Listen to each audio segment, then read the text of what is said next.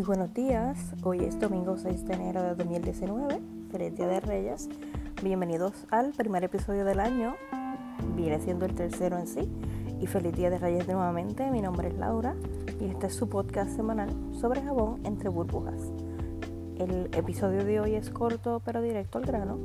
El tema de hoy para muchos puede ser un poco complicado o incómodo, no por ser controversial, sino porque muchos de nosotros eh, pecamos de hacer unas cuantas cositas que a la larga le hacen eh, daño a nuestros negocios y no lo vemos así al momento. Eh, yo hoy te quiero invitar a comenzar este 2019 organizado. Lo primero que debes hacer es entrar a tu taller a ver qué materiales tienes ya. No hagas tu primera orden del año de tus materiales a lo loco. Haz un inventario. Eh, llévate una libretita, y comienza con las fragancias, por ejemplo. ¿Cuántas tienes de cada una? ¿Cuántas repetidas? ¿Cuántas que llevan tiempo ahí y ni cuenta? O sea que quizá es momento a lo mejor de hacer una venta especial de fragancias nuevas o quizás son fragancias que pediste y no te gustaron. Es momento de hacer una limpieza. Eh, siempre hay soap makers que están dispuestos a comprar esas fragancias que tú no vas a usar. O sea que es momento de hacer esa, ese acercamiento quizás y, limpiar, sacar todas esas cosas que no vamos a utilizar. Luego vas a seguir con los colorantes, con los aditivos, con los moldes, etc. Haz una resaca en tu taller. Es lo primero que te voy a recomendar que hagas. Otro tip. Eh, si quieres estar un poquito más organizado, que es algo que yo pienso hacer este weekend, este fin de semana, preparar una hoja en Excel que me diga exactamente cuánto tengo de todo para no meterme a las tiendas a, comprar online cosas que, que, ya tengo. Otro tip, cómprate una agenda. Organiza tu tiempo para que puedas crear un balance entre tu negocio, tu empleo, tu vida familiar.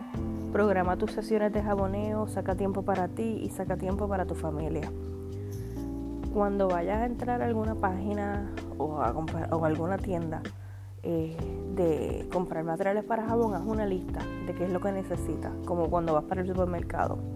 No te vuelvas loco comprando.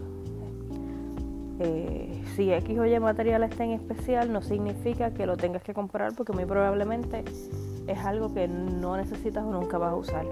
Um, toma un momento y piensa si es algo que tú sabes que le vas a dar uso eh, si va a ser de provecho o va a ser algo cogiendo polvo en las tablillas.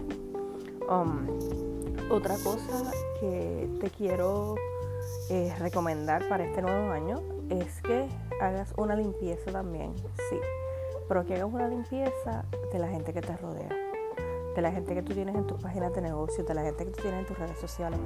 Eh, no todo el mundo está ahí para apoyarte. Si tú tienes gente que lo que es es una, una nube de negatividad, que, que nunca te dan una palabra de aliento, que nunca te, te, han apoyado en nada, elimina esa gente de tu vida, porque estamos empezando un nuevo año y tú quieres crecer como softmaker, crecer como empresario, tú no necesitas gente así en tu vida.